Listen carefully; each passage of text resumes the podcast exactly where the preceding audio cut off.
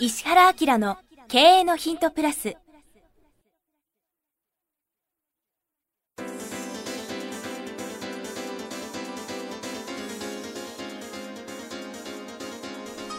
ポッドキャスト石原明の経営のヒントプラスは勝てるビジネスモデルや売れる仕組みの作り方。経営者や起業家が持っておくべき能力とその磨き方。リーダーの育成や強い組織の作り方などについて経営コンサルタントの石原明がリスナーの皆様からのご質問に直接お答えする形でお伝えしていく番組です企業を継続発展させるためのノウハウを提供する日本経営教育研究所がお届けいたします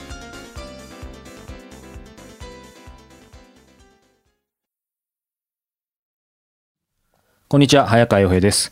石原明の経営のヒントプラス。今日は第388回をお届けします。石原先生よろしくお願いします。はい。え、この人すごいな。これはもう言っていいですよね。だっうんて質問を読みながら公開したいと思います。えー30代デザイナーの方からであ、すびっ。くりした。はじめまして、いつもポッドキャストを楽しく拝聴しております。はいえー今年より30歳になったタイミングで個人事業主として独立開業したデザイナーです。同じ名前ということもあり、え、ということはですね、これも明かしていいでしょう。えー石原明さんです。すごいな。はい石アキラっていう字だけがちょっと違うんだな。石原明という同じ名前ということもあり先生の存在は数年前にふとしたきっかけで知り独立してから経営のヒントのポッドキャストを自分の身に置き換えて本格的に聞くようになりました。なんかこう、あるよね。ありますよね。それはやっぱりありますよ。縁があるとしか思えないでしょうね。そうか。3%クラブ来てよ。ね。論業会にお願いします。石原明ってちょっとよ余談ですけど結構なんかいそうですけどそんなに今まで出会った中でいます？僕2人いたよ。ある大学のすごい有名な教授と、はこれ京都の方だけど、はい。あともう一人はね、本当にそうなんだけど、東京都の土地とかなんかのはい。鑑定取るときに、はい。一番後ろに名前、ハンコを押してるじゃん。はい。あれが石原明だったから、あれなんで俺のハンコが押してあるんだと思ったらるみたいな。すごいっていうのがあってやっぱりあそこそこ成功してる。いやいややっぱりじゃあこの石原明さんもねそういうことだと思うので、はい。それは漢字まで一緒、はい、あそれはすごいですね。すごいじゃあ解明した方がいいかもしれないって怒られちゃいますね。はい。さて質問なのですが、独立してからこれまでお世話になった方々やそこから派生してつながった方に仕事をいただけるようになり会社員時代より稼げるようになったのですがすでに自分の許容かっこ時間を超えるような状況になってしまい今後の状況を見直す機会となっております将来的に請負ではなく自分のブランドを軌道に乗せてその収益を主として生きていきたいと考えていますが現状はなかなかシフトできずにおりますそこで今後は請け負っている仕事の中で削っていくもの、断っていくもの、また新たな仕事を創造していくことをしていかなければならないと思っています。ただ、今取引している方々の中からどれを断り、どれを継続していけばいいのか分からずにいます。それぞれ対価やそれに要する時間、固定、単発などの契約内容も異なり、同じ物差しで測ることはできない仕事、かっこ相手ばかりです。今の私の判断基準として、将来自分がやりたいことにつながっていくであろうと思える仕事を選びたいと思っていますが、その仕事相手を見極める方法や仕事を捨てるポイントをご教示いただければ幸いです。よろしくお願いいたします。ということです。まあこれそんな難しくないよねうん、と思うんですけどって言われながら逆質問来るとかなりプレッシャー正です。解はどうぞいやでもやっぱりこの方って時間が全てだと思うので、うん。まあ、自分が本当に、まあ、何やりたいかって、まあ、軸の部分さえしっかりしてれば、まあ、そこの中でまずきちんとそこがぶれないようなお,、まあ、お客さんというか一番大切な時間と、まあ、その生活の部分がちゃんと成り立ってばあとはひたすら時間を作って貫いてやっていけばいいんじゃないですかね。そこから外れるお客さんはもう外す優先順位を決めて。うん、あのビジネスってすごく面白くて、はい。何でもそうだけど、はい。商品とかサービスでも何でもそうなんだけどまずは生きていくための領域を作るっていうのがまずそうだよね。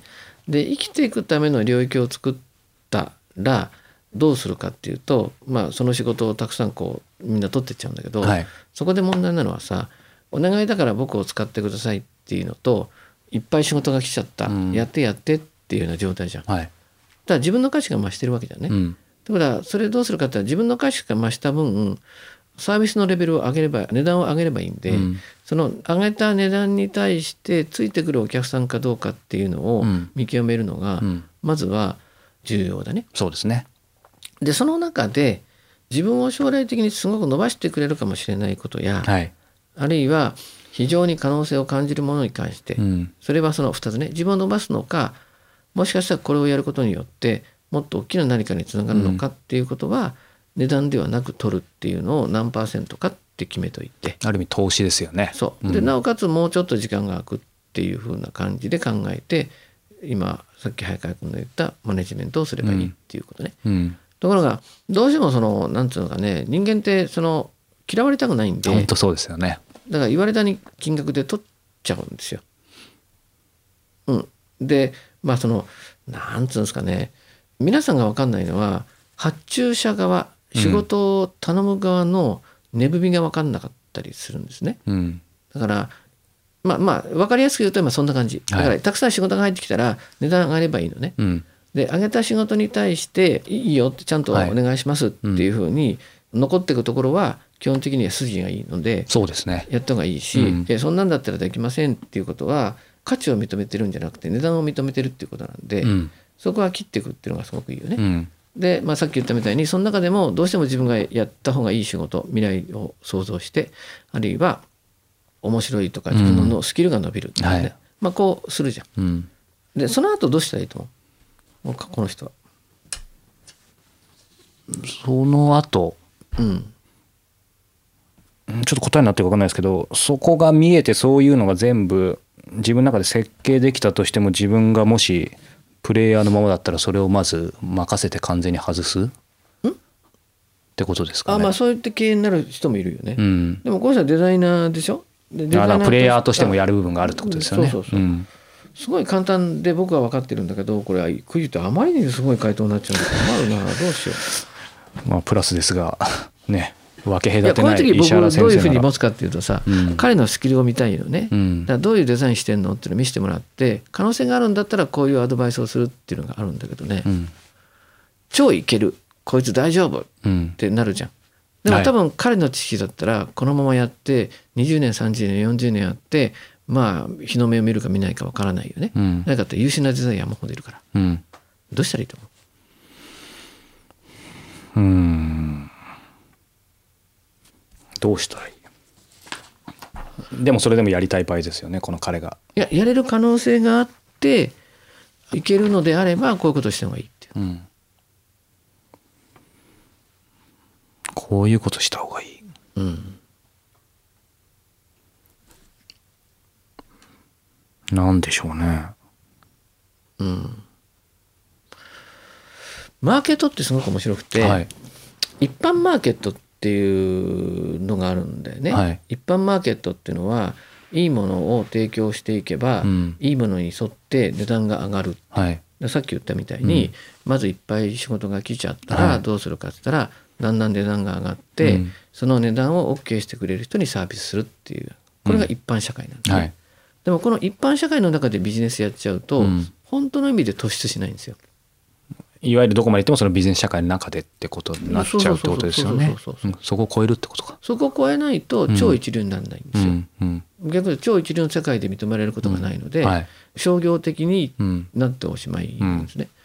だから本当にそのデザイナーっていうんであればデザイナーとして突出するんだったらあることをしやんなきゃいけないんだよね。うん。それ何だと思う？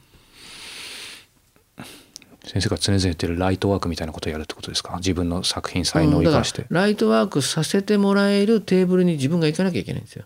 うん。おうん。わかる？はい。じゃあその何をしたらいいの？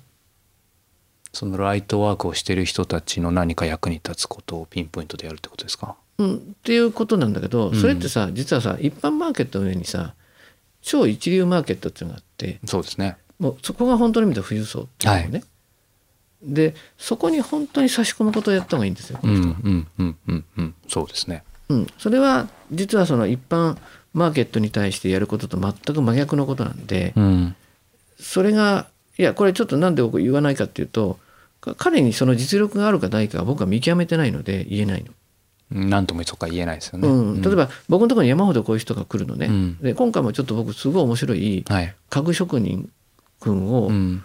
ちょっとしもう引っ張り上げちゃおうと思ってるわけ、うんこれ名古屋の子ですごいかっこいいのよ。はい。んで変なやつで3%グラムの名古屋の勉強会に来てもう家具持ってきたんよ。あ あの椅子持ってきたん買いに来て、で、まあ、彼は椅子をベースにして、はい。ダイソーとかハイパーにやるのねうん。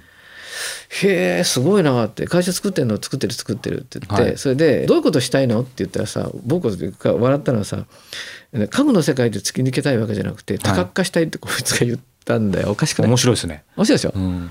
だからあの農業もやってるしいろんなこともやってると、ね。でも作ってる家具が僕はこれはいけるレベルって分かったので。には達してるんですね。で今ちょっと本当にただで教えてるわうんけ、うん。でで向こうは向こうでそれをわきまえてるから僕にいろんなことしてくるので、はい。彼はセンスがいいのでその世界に連れてっちゃおうっていうのは思ってるんだうんけど、うん。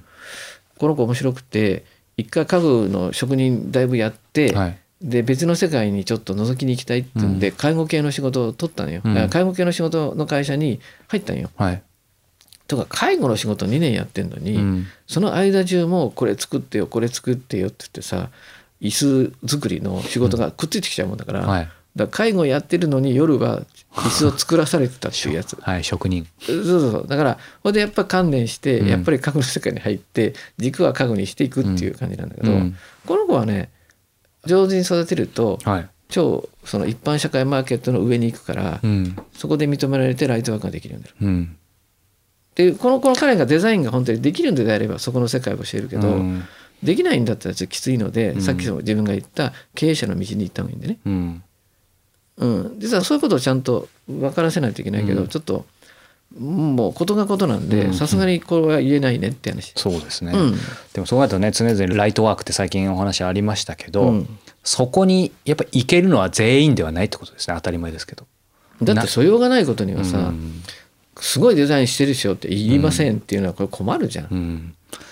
うんですよね。うん。だから自分の専門分野かその資質、まあ、性格的なものかもしれない。何かがないとそこの世界にはやっぱり行けないですよね。でも僕だってさうん。昔さ、面白くてさ、うん。あるすごい有名な方がいらっしゃってで僕も本当に若い頃にさ講演会に行ってうん。ショックを受けて、はい。僕の考えてること全部喋るおっちゃんがいるじゃん。うわーすごいと思って、まあ、そ僕の顧問先の社長がその人とそんな会社だったから控室に連れてってもらってさそれであの名刺交換して「へえ石原君って言うの?」って話になってさ「えどんな仕事してるの?」って言うからさその頃は僕はあの研修会社だったから、社長だったから「いや企業の研修とか教育やってます」って言ってその後にさ「いい世の中作ろうと思って」っつったらさいい世の中を作ろうと思ってって言った瞬間に「でバカ者!」って言われてさこんなことより自分のことをちゃんとしろって言われてさ おすげえと思ってさもう会って数秒で人をこんだけでかい声で怒るかみたいなさ笑かされたんだけど、はい。でもいや確かにそうで、うん。だってその年代の人が今の僕にそれ言ったら怒るよ、俺。っうんうん。ていうのもあるわけじゃん、はい。いややったよだよそういうの。うん。だから、ね、それは確かになと。だから先生にもあったんですねそういうあるに決まったようじゃなくて今みたいなこと全然知らないことがいっぱいあって、うんうん。それこそ初々しかった。女の子には思ってたからね、はい。相変わらず、はい。だけどでもそういう時期もあるわけでやっぱりそういうことが糧になって、うん。いろんなことがじゃあ僕本の読み方もそうで本読む時にやっぱり著者に敬意持ってるから、うん。やっぱりその奥付けとか全部見るんですね。うん。で、まあ、最近もう本当に申し訳ないけど本一個も読んでないのよ。もうひどすぎてっていうか単純すぎてとかさ、読んでられないっていうかさ、もうそこに僕の時間を費やすことがちょっとできなくなっちゃってるんでね。だから、まあ、もっと本当にその30年前40年前にその人のこうなんていうの魂とか人生全部削って、はい。商業的ではなく分かったことを残したいっていうかうん伝えたいって言ってさ、うん。素晴らしい本を書いてる人がいてあの感じに本が何年もかって思う常々思うんだけどね、はい。でもそういう時うん。にやっぱりその、ななんていうんですかね。そういう刺激を持ってさうん。クラクラするわけやん。うん。え人間ってこんなにまで理論的にものが説明できるの？とかさうわ一つのことを掘り下げてここまで理解力って上がるんだみたいなことを僕はこう寝踏みしながらずっと読んでたからね。う、ん。うん、だからもう著者と本当に会話するような本の読み方よく知ってたけどね。う、ん。うん、だからまあそそういうのももういろいろこう踏まえて言ってるんだけど、実力があればその世界でも突き抜けるやり方がある、ううん。ん。それからうんまあそういうことをさっき言ったみたいにそこがだ無無理なんだったらデザイナーとして起用することもあるかもしれないけどね。うん。そうそこが自分でなかなか判断って多分できないいやと思う。の彼が先生があったら僕の今の話で分かるはずだよ。ううん。ん、でこれ分かってないんだったら、まいやいやそういう話し方してるので、一般社会ではないその上の社会に入っていく生き方うん。やり方っていうのがあって、その家具職人はこれが分かってる。うん。うん。まあ、家家具の社長さんは。なので引き上げようとするっていうのがあるんだけど、ちょっと物見てみないとねね。このデザインの場合はね。なのでそういう意味ではまあね勉強会か石原何かに明さんもし分かったら3%グラムのどこでもいいからこれ東京の人かな？どうでしょうね、まあ汚いんじゃない？って名前だけ。あでも怖いと思うよ。自分のデザイン持ってこなきゃいけないから、うえーみたいな。まあでもこれだけ言われてるから多分いらっしゃるんじゃないですか、石原明さんに。はい、よろしくお願いします。ということで今日は番組388回にして初の石原明から石原明への質問回答でした。はい。先生ありがとうございました。はいありがとうございました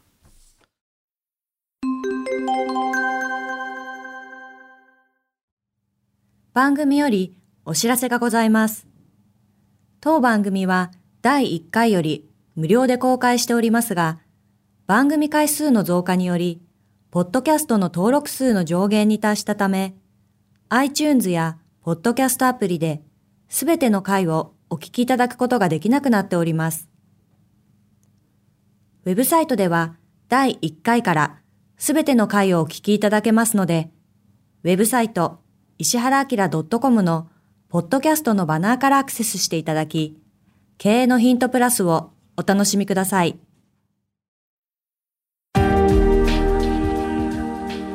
日のポッドキャストはいかがでしたか？番組では石原明への質問をお待ちしております。ウェブサイト石原明 .com にあるフォームからお申し込みください。URL は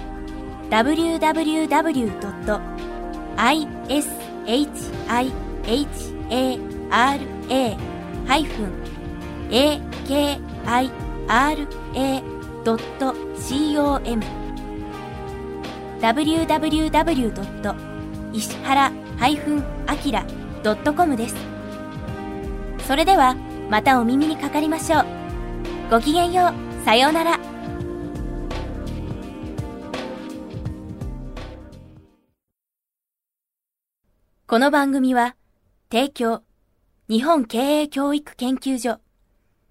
プロデュースキクタス早川洋平。制作協力若菜はじめ。ナレーション岩山千尋によりお送りいたしました。